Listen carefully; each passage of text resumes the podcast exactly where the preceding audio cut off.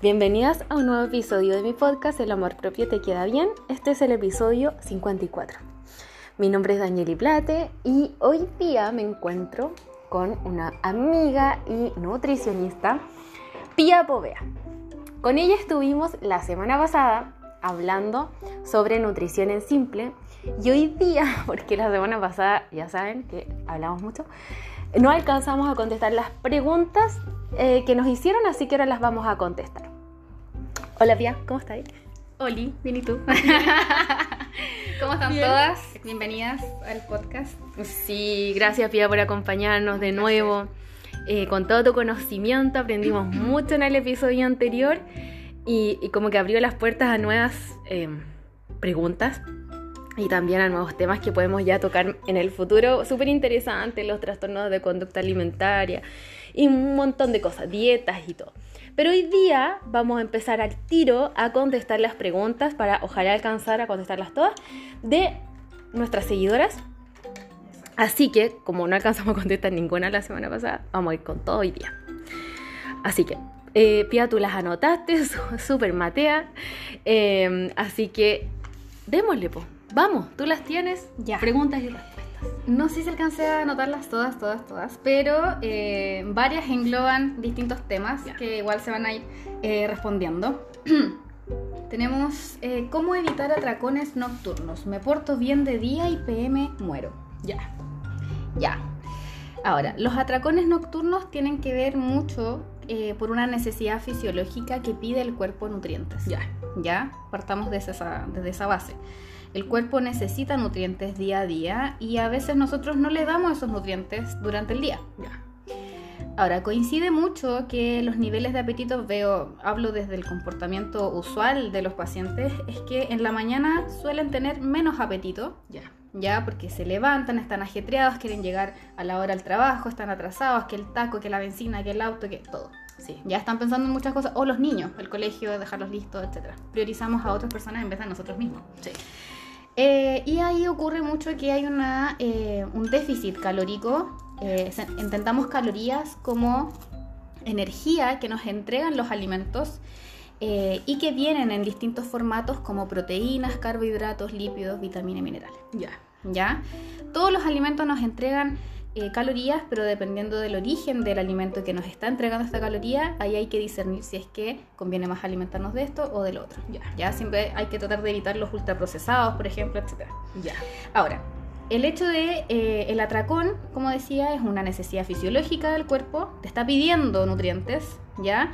Porque coincide que durante todo el día estuviste haciendo una restricción alimentaria constantemente que no la estás llevando de manera profesional, no la estás llevando de una manera guiada, por lo tanto estás tratando de evitar comer durante todo el día, te estás aguantando y cuando llegas a la tarde, a la noche, a tu casa, estás en un ambiente de relajo, estás descansando del estrés del día, por lo tanto tu cuerpo ahí aprovecha de hacer el llamado fisiológico de que, hey, acuérdate de comer, ¿ya? Entonces, eso es más que nada, entonces tú tienes que, lo que tienes que hacer básicamente es, ojalá, ir al nutricionista, ¿ya? Para poder, eh, que te dé las herramientas de poder eh, guiarte mejor con la distribución de porciones de distintos grupos de alimentos durante el día para que tú puedas eh, tener toda la energía que necesitas durante el día y no concentrar el consumo de todas estas porciones básicamente en la noche. Oye, ¿y, y cómo, qué, qué consejo le podemos dar a la amiga que yo me siento muy identificada. No es que coma en la noche así, ah, pero sí me dan ganas, por ejemplo, de comer ramitas. Que no, no me dan ganas ahora en el día, pero llega la noche, voy a ver mi teleserie, ay, voy a comer ramitas. Yo sé que hace mal, pero... ¿Tú por lo general tienes antojos salados o dulces? Salados. Ya. Antes era dulce, ahora salado. Ya, mira, no tiene mucho una relación con que necesites como, porque estás como con menos consumo de sal al día, por ejemplo. Puede ser que también por temas de gustos, ya tú lo interpretas o tu cerebro lo interpreta con algo que ya conoce o que ya sabe que te hace bien o que te hace sentir bien cuando lo consumes. Ya. ¿Ya? Pero eh, el llamado inicial es que come, necesito energía. Ahora, tu cerebro lo interpreta como cosas que a ti te gustan y que ya has probado antes y que ya estás, por ejemplo, eh, ya has consumido en instancias que te hacen sentir bien, entonces quieres repetir esa instancia. Ya. ¿Ya? Pero es eso. O sea, yo podría cambiar las ramitas o la amiga que come de noche y probablemente. ¿Por qué? Porque cuando tú de repente, yo soy muy buena para comer tomate y ensalada. Ya. Entonces me dan ganas a veces en la noche y súper bien ya. Pero ¿por qué a veces también nos dan ganas de comer chatarra en la noche? No cosas sanas. ¿Por qué pasa eso? Bueno, yo creo que sigue más o menos la misma línea que lo que te comentaba, que al final es nuestro cerebro interpretando cosas que nos hacen sentir bien. Quizás cuando chica eh, la experiencia de crianza tuya fueron eh, más de eh, cosas positivas o tratar de compensar algo con comida chatarra porque me llevaban mucho al McDonald's o me llevaban mucho al mall, al patio de comida. Entonces tú estás acostumbrada a que los momentos de eh, compartir o de sentirte bien o de estar pasándolo bien se relaciona con la comida chatarra, por lo tanto tu llamado es a eso. ¿ya? O lo que sí ocurre, por ejemplo, eh, en el día eh, puede ser que después de mucho tiempo, en- cuando tú, cuando te dan estas ganas de comer, por ejemplo, ensaladas o verduras, ¿ya? Eh, y tú analizas, paras, concientizas la situación, que eso es nutrición consciente, ¿ya? Eh, entiendes que lo que estás tratando de, o lo que tu cuerpo te dice, come ensalada, eh, y empiezas a analizar los días anteriores y dices, sí, pues es que no comí ensalada. ¿Ya? A lo mejor puede ser, no es una causalidad como 100%, pero puede ser que también tu cuerpo te esté pidiendo vitaminas, minerales o nutrientes que tú no has estado consumiendo y que tu cuerpo sí los necesita. ¿Y qué hacemos cuando ya, ponte tú la amiga, le dan los atracones nocturnos y, y tengo, ponte tú clientes que me dicen, me levanto a las 3 de la mañana a comer? ¿Qué hacemos ahí? ¿Qué, qué decimos? ¿Qué le decimos a nuestro cerebro, a nuestro cuerpo como, esto está mal, esto me, me está haciendo mal? Mira, o sea, en, ese, en ese momento, eh, lo que está ocurriendo ahí es algo, una consecuencia de una causa. ¿Ya? Hay, que, Ya. hay que analizar esa causa. Eh, en ese momento ya no se puede hacer nada. O sea, tú ya estás Ya. en esa instancia porque ya ocurrió algo y ya, Ya. no puedes hacer algo para evitar. Entonces, no suframos tampoco en, en- en tener que restringirnos mucho y estar constantemente en contra de nuestra voluntad por hacer o no hacer algo en torno al alimento, ¿ya?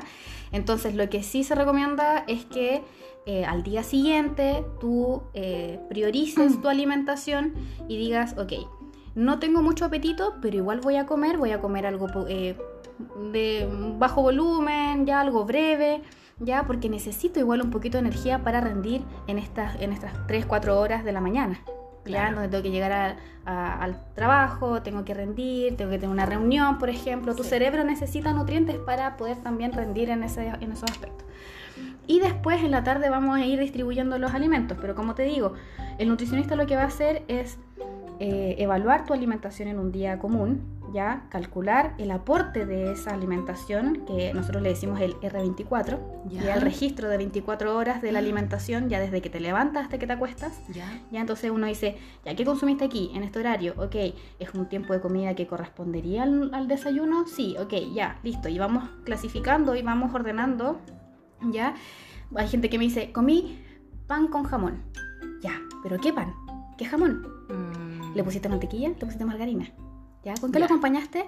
Todos esos detalles nosotros los vamos evaluando Mm. para poder ver el aporte de cada ingrediente y después decir, ok, ¿cuál es tu objetivo? Vamos a hacer esto, vamos a bajar de peso, vamos a, obviamente no concentrándose en lo que es el concepto peso, ¿ya?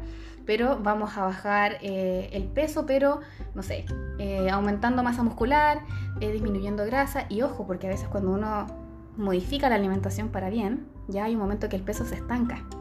Ya. Porque Sí. el músculo pesa más que la grasa. Ya. Entonces el músculo, ahí va un momento que va a estar aumentando en tu composición, va a haber el mayor porcentaje de músculo en tu cuerpo. Entonces tú vas a decir, ay, pero es que no sigo bajando. No, pues, pero Gaia, mírate, tienes Ya. mucho más músculo que antes. ¿Ya? Y eso es lo importante, la composición. Ahora, cuando llegamos a esta conclusión de los aportes que tenemos de un R24, ¿cierto? Eh, yo voy analizando la cantidad de calorías que vas a consumir desde ahora en adelante, desde ahora en un mes, dos meses más, ¿ya? Y esta cantidad de calorías yo la voy a distribuir en grupos de alimentos, Ya. que son las porciones de intercambio. Ya. Ya, por ejemplo, hay grupos que se llaman frutas, ya, y tenemos todas las frutas con sus porciones y todo, ya. Tenemos cereales, ya. eh, cereales no me refiero a los cereales de la mañana, ya, como Trix o Chocapicos, sus cosas, ya. Azucaritas. Tiene que ver con eh, productos del trigo, por ejemplo. Ya. ¿ya? Harinas, eh, pan, ya, ya sea pan de molde, fajitas, eh, ayuya, dobladita, amasado, todo, todo, todos esos alimentos nosotros los vamos clasificando en porciones, ¿ya? Y dependiendo de mi distribución, yo como nutricionista te distribuyo esto según tus gustos, preferencias, rechazos alimentarios, enfermedades, etcétera. Lo distribuyo y te digo, ok, hoy día, o sea, de ahora en adelante vas a tener cuatro porciones de cereales, por ejemplo, dos de fruta, dos de verduras de libre consumo, que son las verduras de hojas verdes, ya o verduras de consumo general, como el tomate, zanahoria, zapallo italiano, etcétera, y los vamos distribuyendo. Yo te hago un ejemplo, por ejemplo, de, de cómo podríamos distribuir esta alimentación en un día común. El desayuno podría ser esto, esto, esto, esto. Pero todo depende de la persona. Depende. Pía, una pregunta. ¿Comer sano es caro? No. Ya. No, tajantemente no. ¿Por qué? Nosotros en los supermercados, ¿ya? Por lo general vemos cosas fitness, cosas fit, cosas light, cosas diet, ¿ya? Pero una vez que nosotros damos la vuelta al paquete, ¿ya? Vemos información nutricional, vemos los ingredientes y a veces pueden ser similares a cosas que socialmente son menos sanas. Por ejemplo, hace un tiempo atrás fue al supermercado. Tengo que subir este video porque lo grabé y no lo subí. Eh, tiene que ver con que comparo el Chocapic, este que está como endulzado, que ahora es como la versión endulzada, Ya. con el Ah. cereal de las hojuelas fitness. Ya. ¿Ya? Ah, ya. Lo comparo, pongo una cajita al lado de la otra. La cantidad de energía por porción, que eran 30 gramos de producto, ¿ya? Tenía 98-99 calorías en ambos. La misma cantidad de calorías. De proteínas tenía como, no sé, estoy inventando, 3. Porque la, mayoría de los cereales tienen en sus porciones eh, 140 calorías o 100 calorías, de proteínas tienen 3, de lípidos tienen 1, que es un gramo, y de carbohidratos tienen 30 por lo general. ¿Ya? Te vas a sorprender la similitud de todos los nutrientes que tenía la caja de Chocapic y la caja de Fitness. Era lo mismo. Y esto eh, es para enseñarles a ustedes de que el alimento no es el malo, es la cantidad que uno consume y de la calidad que viene ese alimento. Si nosotros vemos los ingredientes de estos alimentos envasados, que son ultraprocesados, ¿ya? Son productos que tienen más de 10 ingredientes. Fijo. ¿Ya? Ahora, si nos vamos a una panadería, ¿ya? Yo soy eh, Team Marraqueta o pan batido. Ya. vale. Ya, entonces- Lo mejor. Lo mejor que existe. Más rico. El batido la marraqueta tiene solo tres ingredientes: harina, agua y sal. Bueno, y levadura, para que se infle, ¿ya? Pero eh, cuando nos movemos a lo que es la ayuya o la dobladita, ya tiene manteca. Tiene un ingrediente, un Ya. aporte calórico muy alto y extra, que no necesitamos y que lo podríamos distribuir fácilmente en el aceite que usamos para cocinar o en el aceite que podríamos usar para la ensalada, ¿ya? Porque es un componente lipídico, ya que aceite o grasas, que tiene que ver con eh, un aporte extra de calorías. De hecho, nosotros cuando eh, nos atendemos a niños prematuros en un hospital, por ejemplo, y queremos adecuar las calorías de un niño que está en bajo peso para aumentar la cantidad de peso en las, en las fórmulas lácteas, las mamaderas, uno a veces agrega aceite o agrega carbohidrato en azúcar, ya que es un, en una maltodextrina, que es otro tipo de carbohidrato que aporta glucosa a fin, a fin de corta, ¿ya? Y para que el aporte calórico aumente y este niño empiece a subir de peso. ¿Ya? Ya, pero si una vez a la semana me como una dobladita, no pasa nada. Es que todo no se no, no es como que se vaya a periodizar, como a calendarizar el consumo de ciertos alimentos. Ya. Si se da la instancia, mira, yo la otra vez tuve, eh, te cuento una experiencia, estuve eh, un viernes saliendo, me faltaban como dos horas de salir del trabajo y yo estaba muy enferma Ya. y yo fui igual Ya. porque eh, había que cumplir, no había nada que justificara mi ausencia, así que tenía que ir. Ya. Y después dije, ok, em, pasa que me siento mal, eh, me cuesta respirar, estaba con todos los síntomas de gripe, al final era faringitis aguda. Qué horror. Y cerca de, de donde trabajo está el SAR, que es como el centro de emergencia de- municipal de atención como respiratoria. Y fui y no almorcé. Estuve seis horas esperando atención. Oh, no te creo. Seis horas, porque entre que cambio de turno, que la falta de médicos, que no, No. todo mal. Y estaba muerta de hambre. Eh, ya estaba con un déficit de energía para esa hora. Y justo pasó un caballero que estaba vendiendo dobladitas. y yo dije, yo voy. Eh, estaba vendiendo cuatro dobladitas por mil. Oh, qué dije, rico. Ya, listo. Me como dos y dejo dos para la casa y me la como después. Ya. Estaban tan ricas. Te comiste todo. No, no, no. No, si dejé. No, si dejé. Cumplí mi palabra. Pero comí porque necesitaba esa energía y, y- y justo Mm. fue la instancia en donde estaba la dobladita. Y a mí me Obvio. encantan las dobladitas. O sea, hay algo que es exquisito.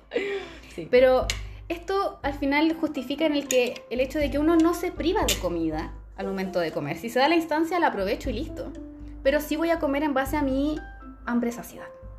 ¿ya? Si yo estoy comiendo y yo me detengo y digo, en el espacio-tiempo, y me, de- me detengo y digo, eh, como que ya no tengo hambre, y sigo comiendo. Pero como a nosotros nos criaron para, con- para comer y vaciar el plato.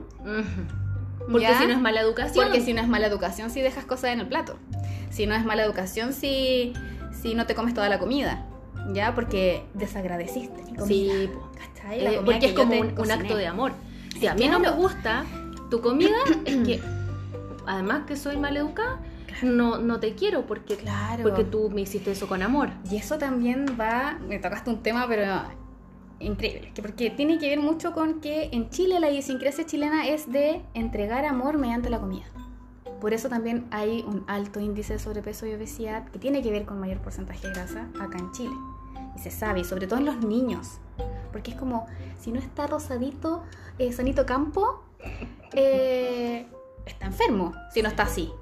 ¿Ya? Mi hermano tenía una contextura normal, estaba bien, es chico, y mi, y mi abuelita, le falta comida a ese niño, pero engordar". oye, eh, dale comida, qué sé yo, y, y así.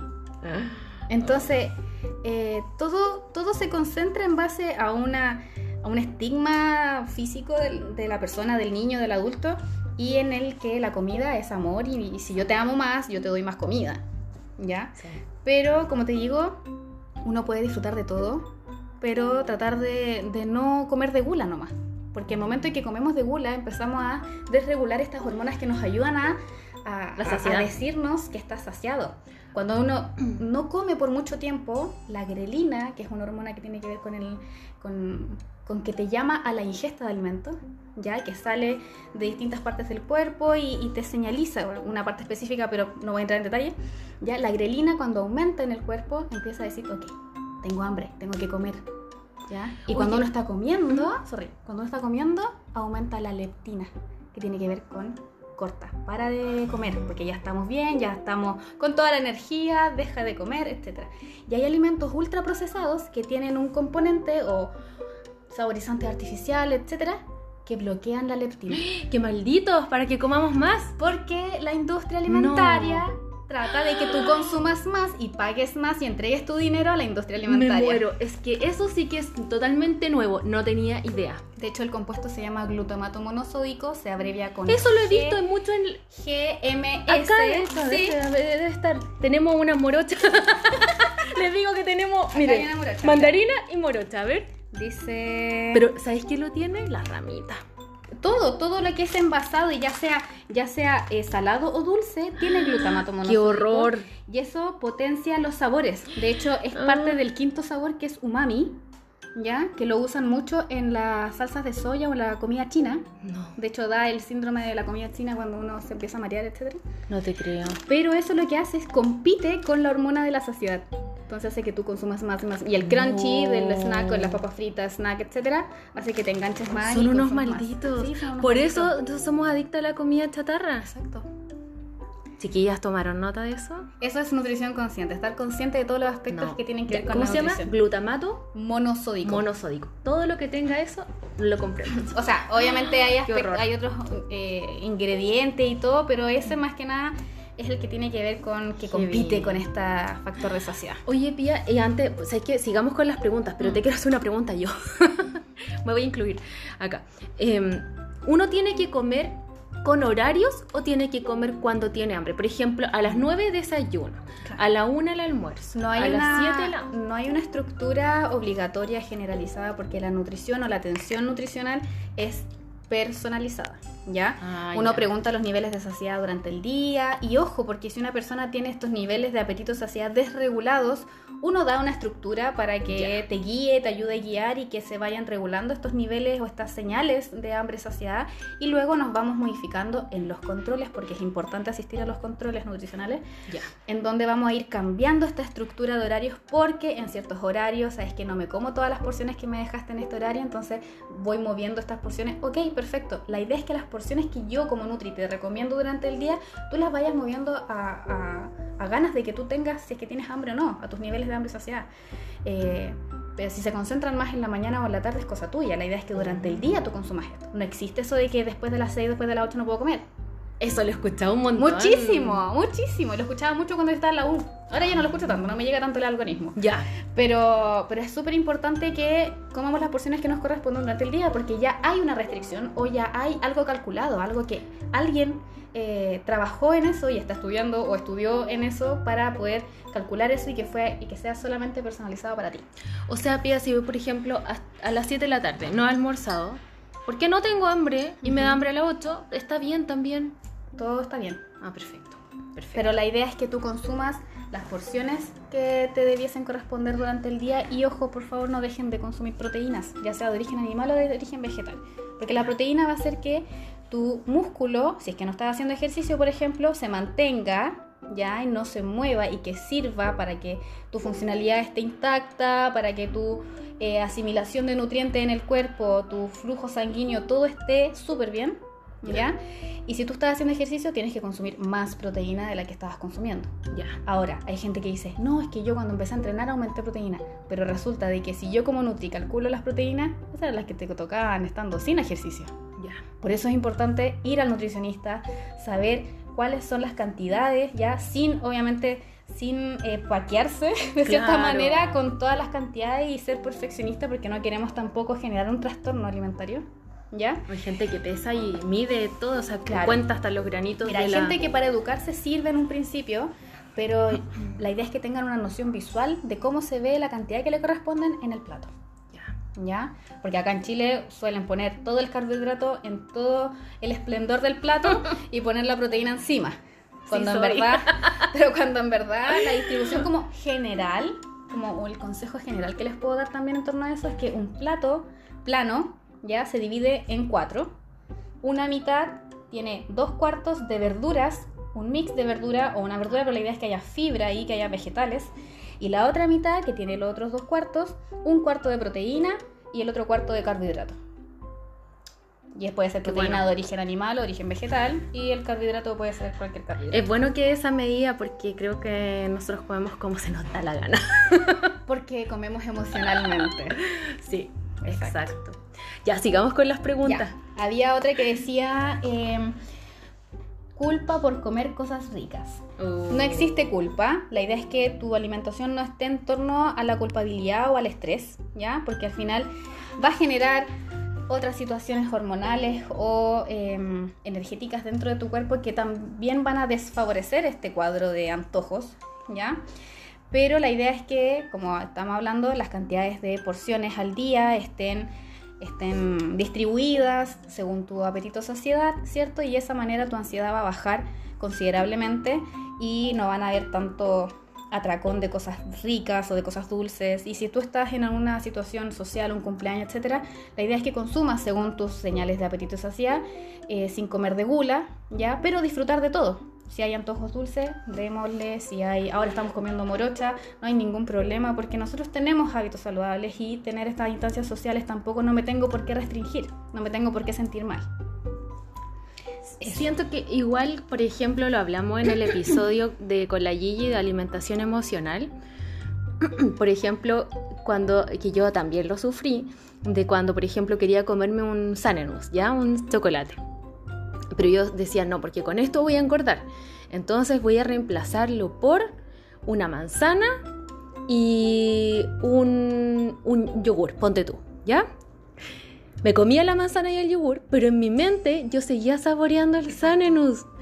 Ay, y seguía con hambre, entonces decía, ya, pucha, qué ganas de comer. Ya, pero ¿qué voy a hacer? Me voy a comer un pedacito de queso. Ya, no, es que sigo, quiero el Sanenus.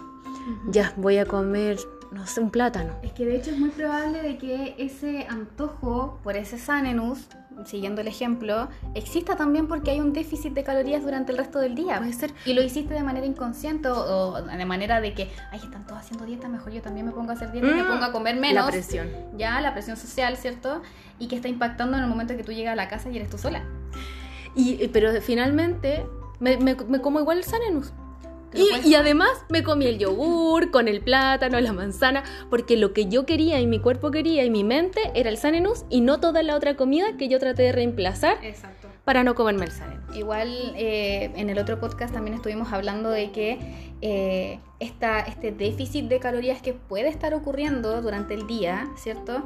Nos está llevando a un, a un- a una concepción de que nuestro cuerpo nos está pidiendo calorías, nos está pidiendo esa energía que no le dimos durante el día, ya por, por aspectos que nosotros conocemos, cada uno conoce, ya, y que tu cerebro lo interpreta como querer esto en esta forma. Como que las ganas o las señalizaciones como internas de hambre están activadas, ¿cierto? Pero tu cerebro, en base a la conciencia, la memoria, los sabores, etcétera, te está dando una forma a estas ganas de comer algo, que en este caso sería el sanenús.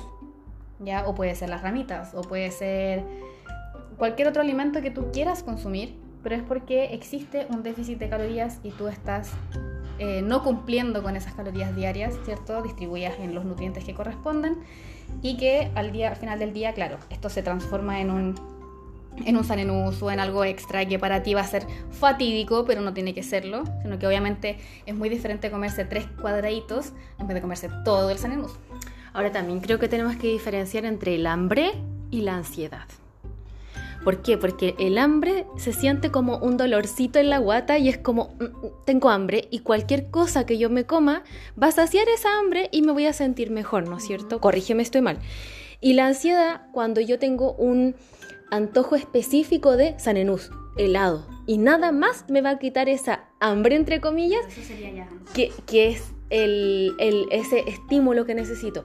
Eso es ansiedad, no es hambre, porque yo me puedo comer una lenteja, pero sigo sintiendo esa hambre por Sanenus, ¿o no? Es, es como esa hambre emocional, básicamente. Estamos Claro. tratando de cumplir con eh, satisfacer alguna necesidad emocional que tengamos en ese momento y buscamos estos alimentos hedónicos que tienen que ver con, eh, hedónico se refiere a lo que es placer, ya genera felicidad, genera...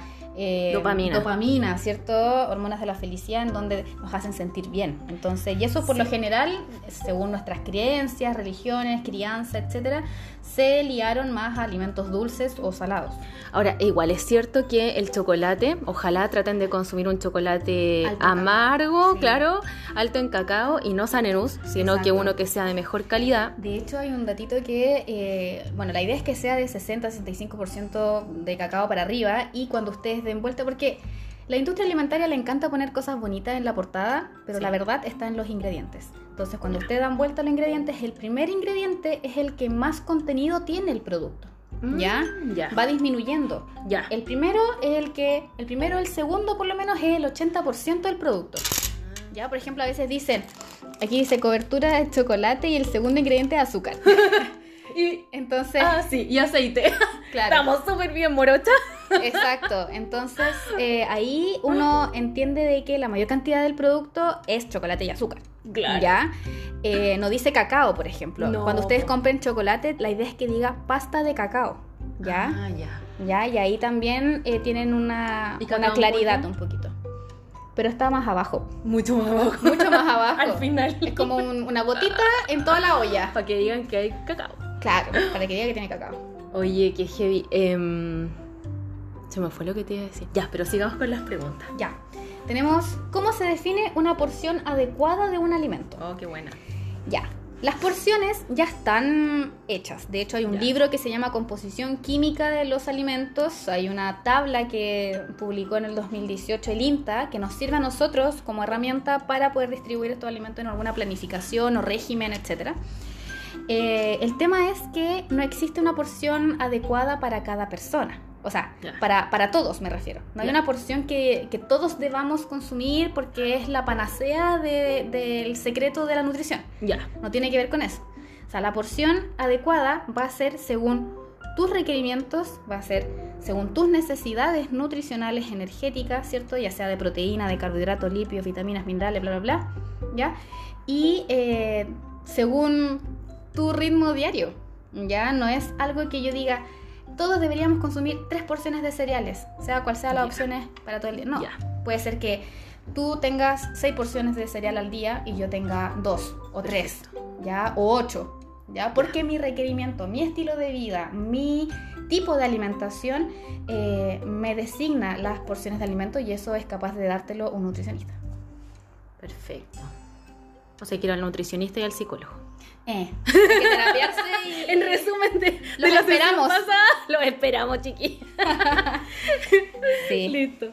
Tenemos otra pregunta. Hablar sobre nutrición vegetariana. Ya. Bueno, yo actualmente estoy haciendo un diplomado sobre eso. ¿Tú eres vegetariana? No, ¿No? Ah, ya. no, soy omnívora o Ya. de alimentación tradicional. Ya.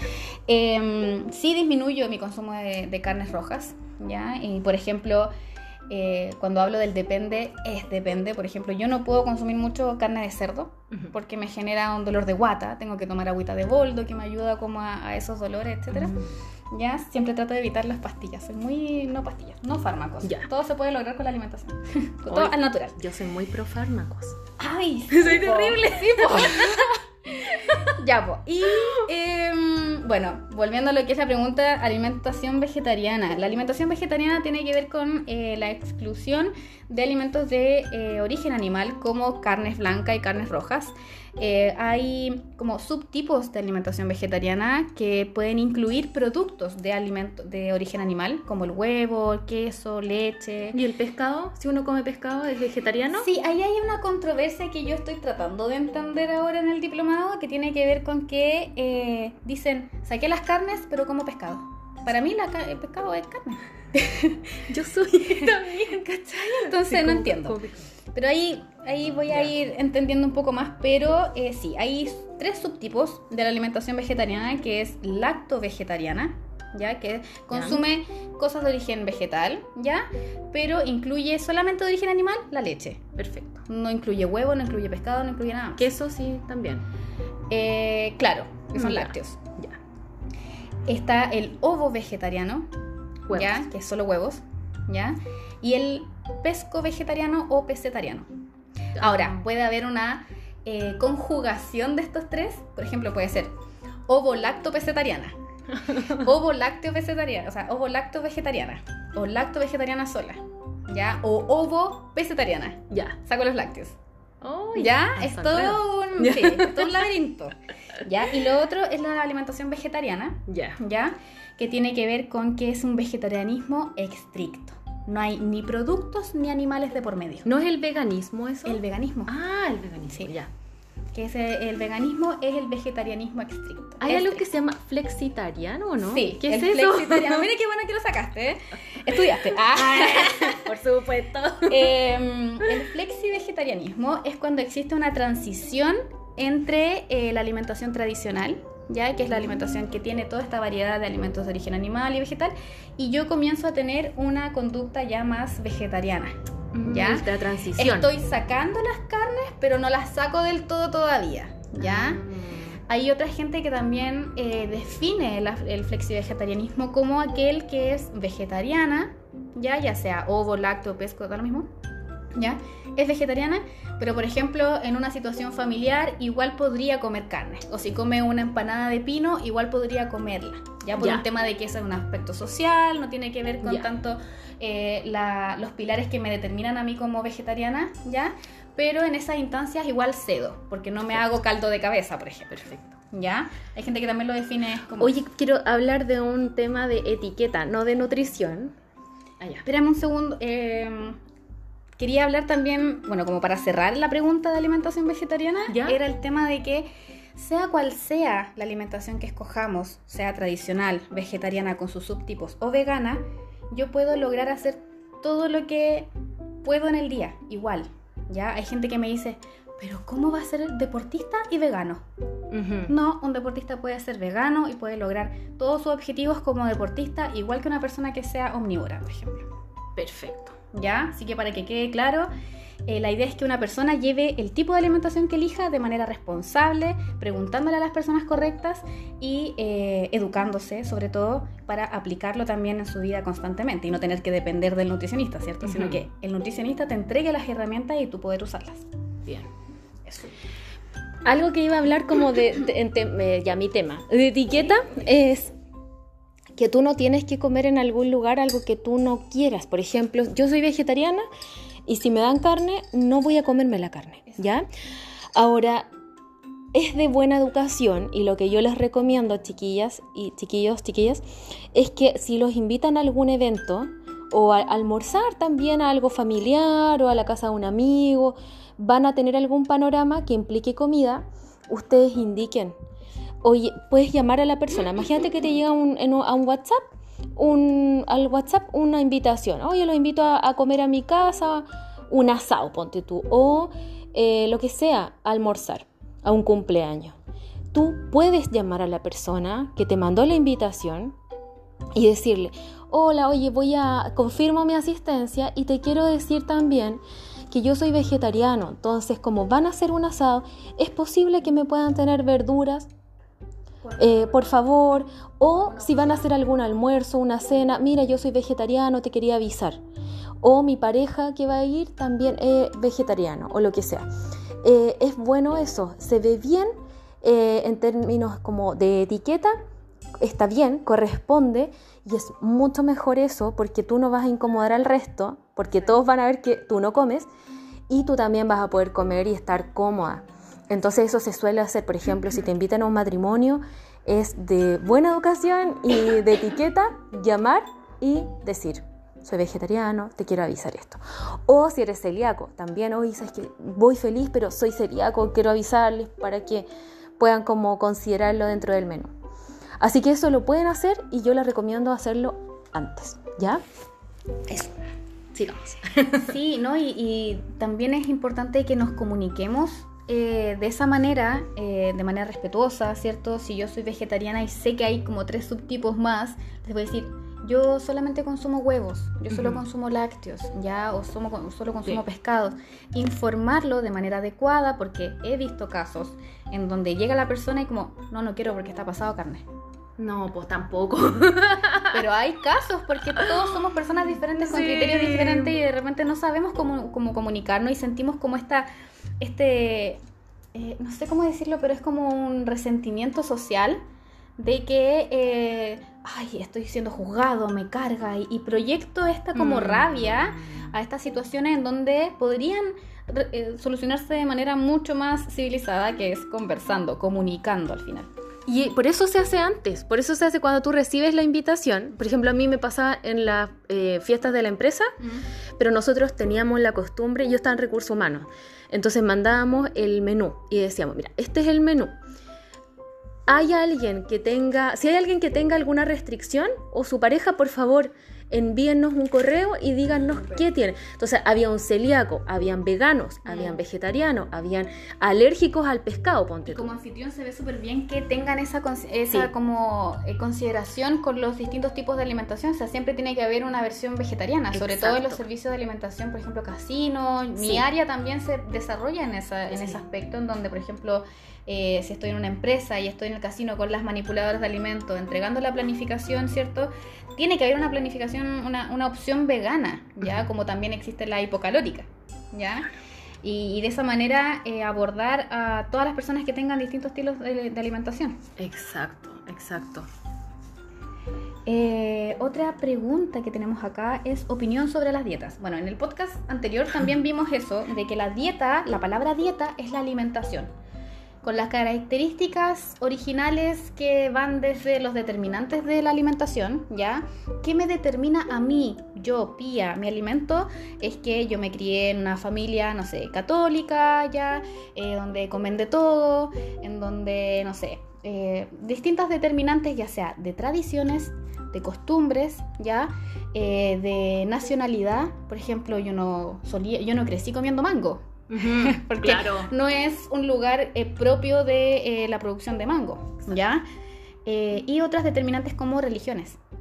¿Ya? Hay distintas religiones que extraen, por ejemplo, estimulantes como el café, hay otras religiones que sacan la carne de cerdo, ya por un tema de creencia religiosa, ¿cierto? Es que determinan mi alimentación. Y eso es dieta, ¿ya? Ahora, cuando esta dieta tiene una modificación, ya sea restricción o aumento, de, alimentos como de calorías o de aporte nutricional, ahí ya es un régimen, ya un régimen, una planificación alimentaria, una dieta restrictiva, por ejemplo, una dieta hiposódica, que es cuando uno le saca el sodio, le pone muy poco sodio en sal, ¿ya? Cuando hay gente que es hipertensa, uno trata de que la persona no coma tanta sal, por lo tanto, la alimentación ya no es dieta sola, sino que es dieta hipo de bajo sódico, de sodio. Perfecto. ¿Ya? Entonces ahí vamos cambiando. Las modificaciones no se llaman dietas, las modificaciones se llaman régimen o dieta con apellido, ¿ya?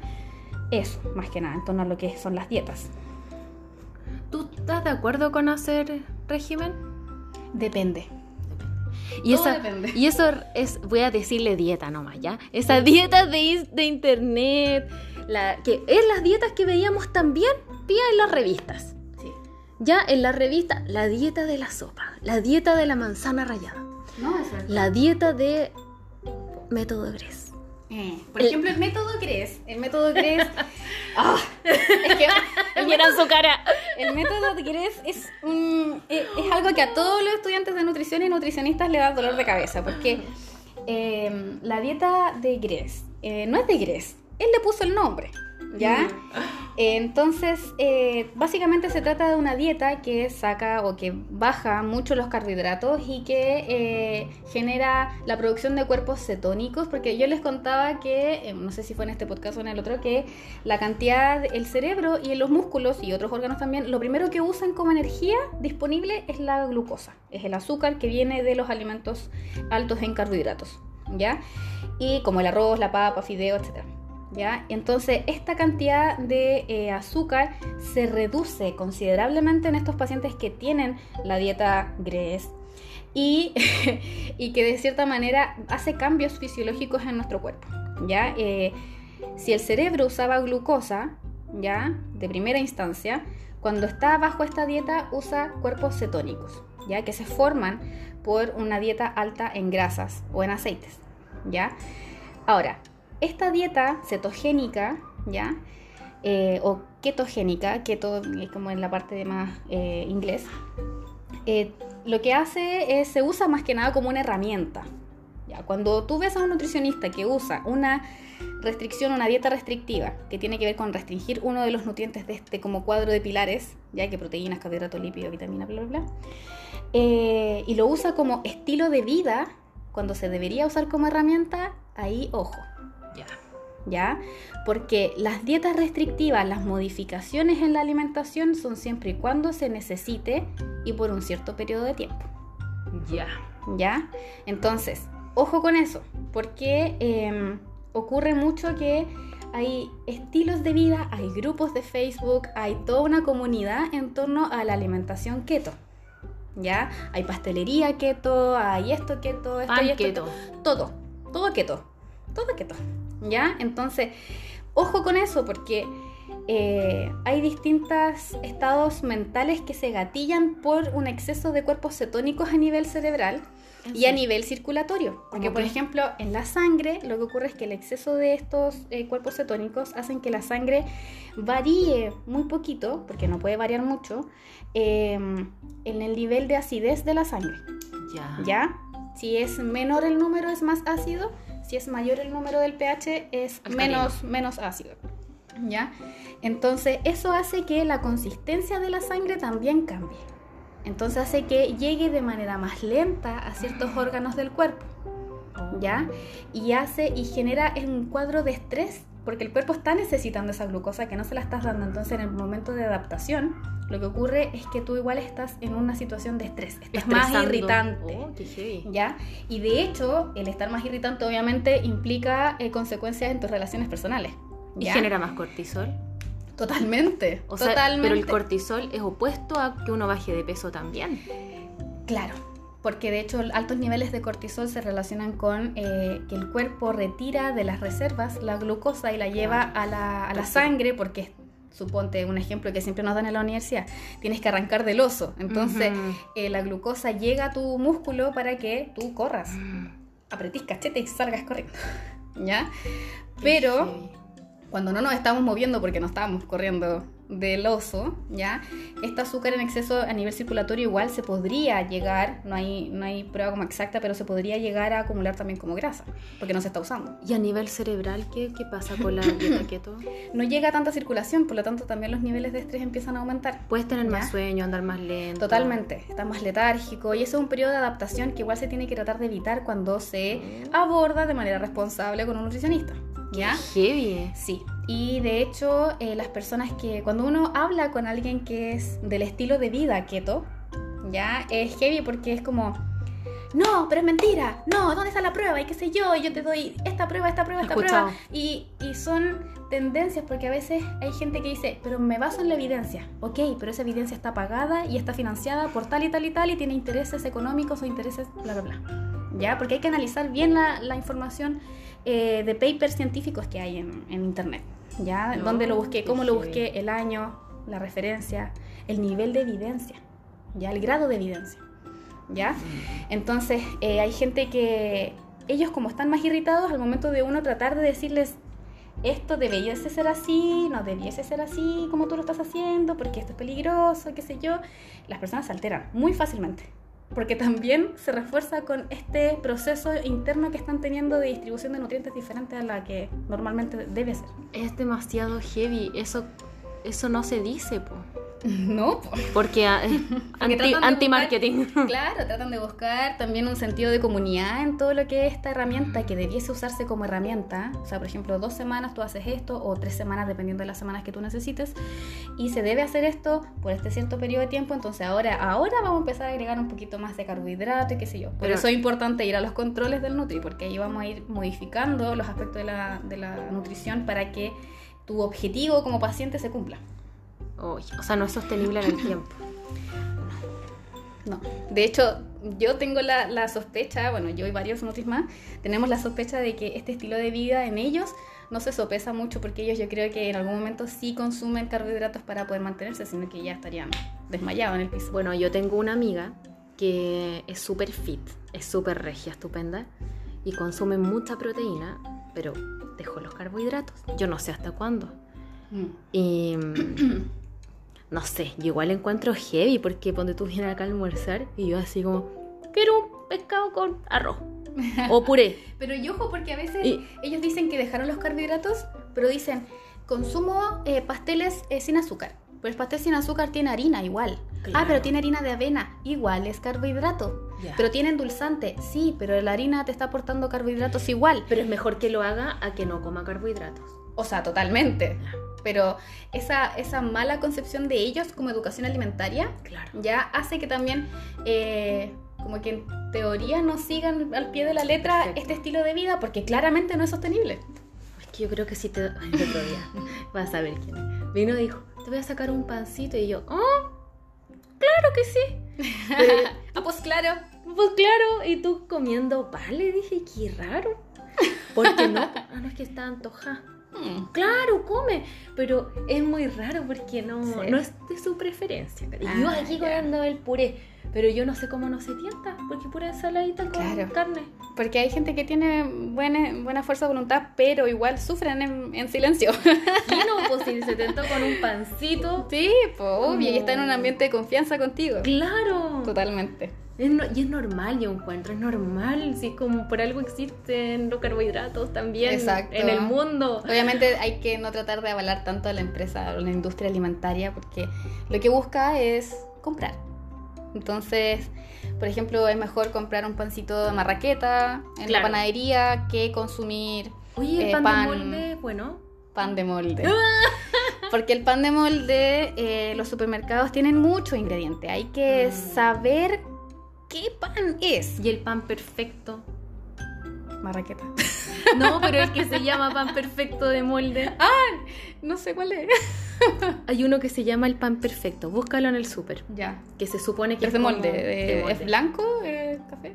Mi mamá lo comía. Como blanco. Pero, ¿sabes qué es más malo que no sé qué? Ya, pero es que ahí... A mí no me gusta porque es como, es como desabrido. Miren, la única recomendación general que les puedo dar de los pan de molde es que ojalá no tenga más de 5 ingredientes. Ya. Ojalá. ¿Y el pampita? El pampita es re bueno. ¿Sí? Es- súper buena opción, sí. Ah. De hecho, eh, eh, genera una, una visión mayor de que estamos comiendo más. De hecho, la marraqueta, hay marraqueta, hay dientes de marraqueta, es como el cachito, no es que una marraqueta entera tiene dos marraquetas y una se puede dividir en dos. Sí. Y este, este cachito o diente de marraqueta se puede hasta dividir en tres a veces, porque es como re Sí, alto, súper sí, alto. Sí. Y eso lo tuesto y dejo una, una mitadita para la mantequilla ahí calentita y el otro le hago un sándwich o lo como abierto y en el plato obviamente se ve más. ¿Y la amiga se puede comer? O sea, Todo ¿está se bien? puede comer si está dentro de los requerimientos o tus necesidades nutricionales. ¿Ya? Me voy a comer la amiga. Porque la pía me dijo. Sí, mientras está dentro de los requerimientos, todo bien. Ya. Em, tenemos acá inclusión de grasas saludables. Ya. Las grasas saludables, eh, bueno, la podemos encontrar en todos los alimentos que son menos procesados, ¿ya?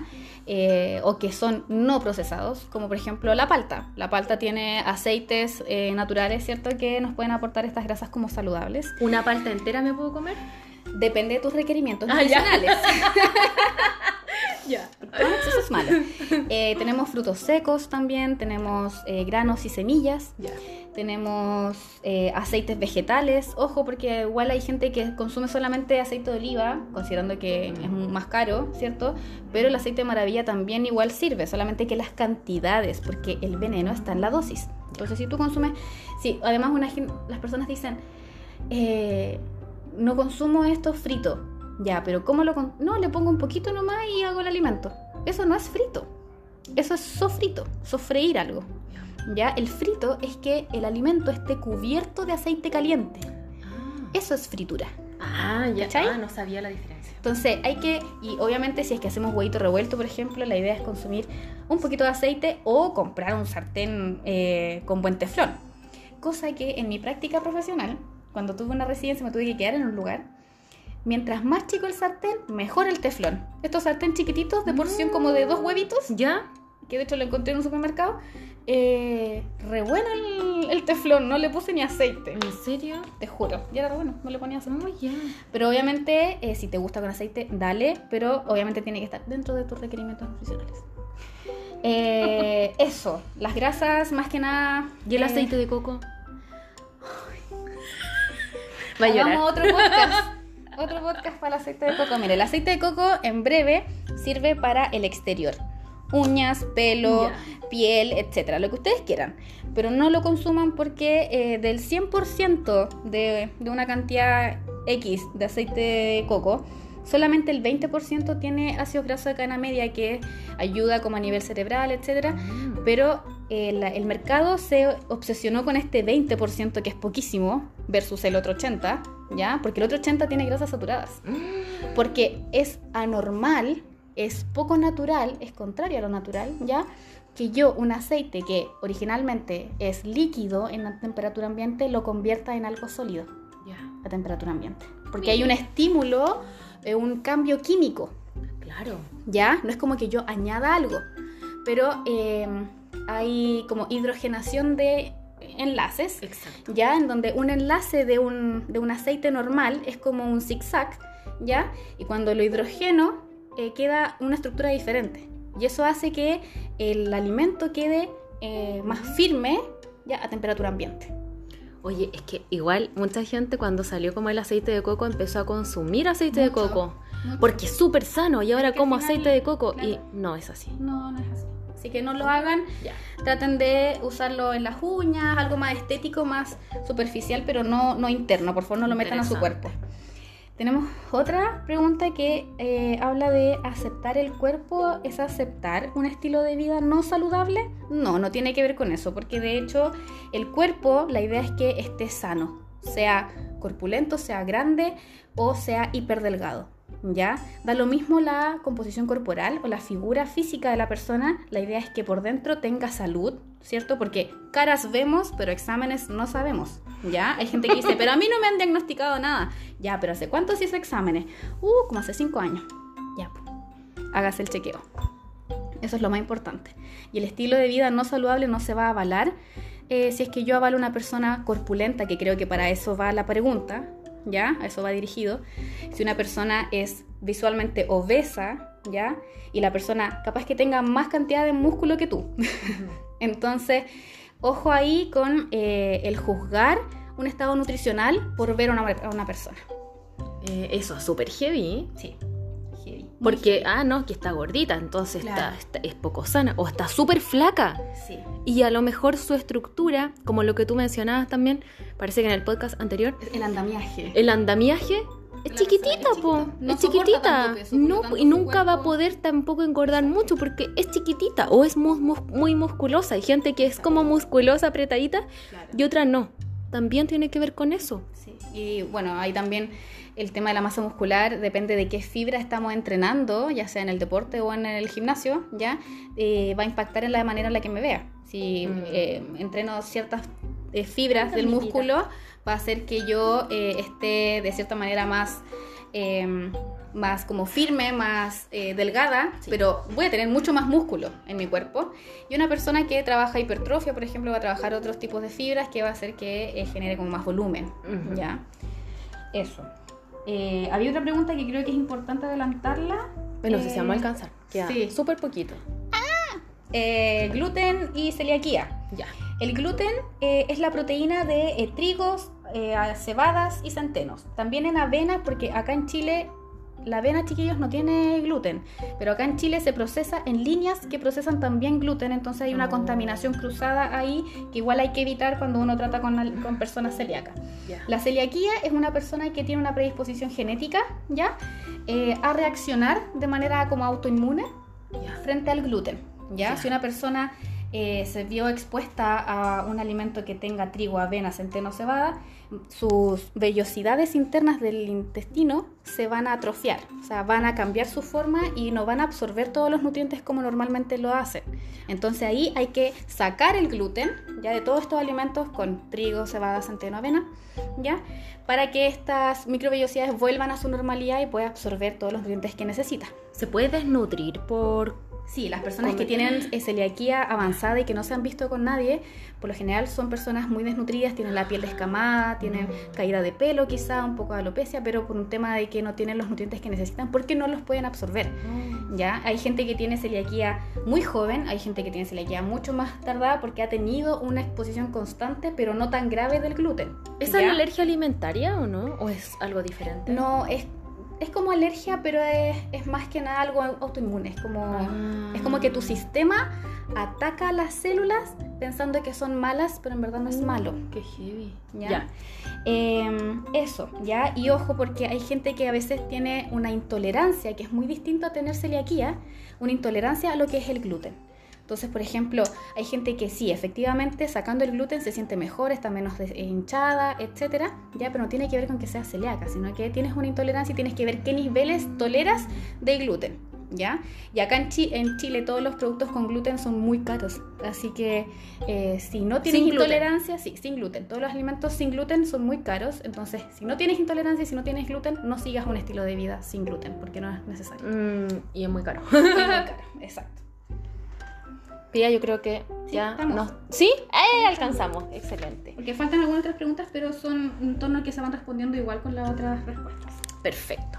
Oye, Pía, te quiero agradecer en nombre mío y de todas las chiquillas y chiquillos que nos están escuchando. Así que gracias. Pía viene de Quillota, ¿cierto? Sí. Viene de súper lejos, acá a Viña. Así que, Pía, muchas gracias por el esfuerzo de venir, de dedicar este tiempo a las chiquillas que nos escuchan. Eh, vayan a seguir a, a, Pía porque es una seca, eh, además muy simpática ella. Si tienen cualquier duda, chiquillas, por favor, pregunten. Eh, yo voy a tratar de ayudar en lo posible. a veces muchas cosas específicas se responden más que nada con un depende. depende de muchas cosas. Pero eso, o sea, voy a poder ayudar en lo que pueda y voy a tratar de publicar más cosas porque con la pega de repente me quedo sin, tiempo. pero pero eso, muchas gracias a todos y mi Instagram es arroba nutri en simple, eh, así que me pueden encontrar ahí, tengo poquitas publicaciones, pero voy de a poquito. Eso, y escríbanle cualquier duda que tengan a la tía. Y muchas gracias chiquillas, me despido, síganme a mí en Instagram en arroba el amor propio te queda bien y arroba olivia.asesoría de imagen. Las quiero mucho y les mando un besito. Bye bye. Chao, chao.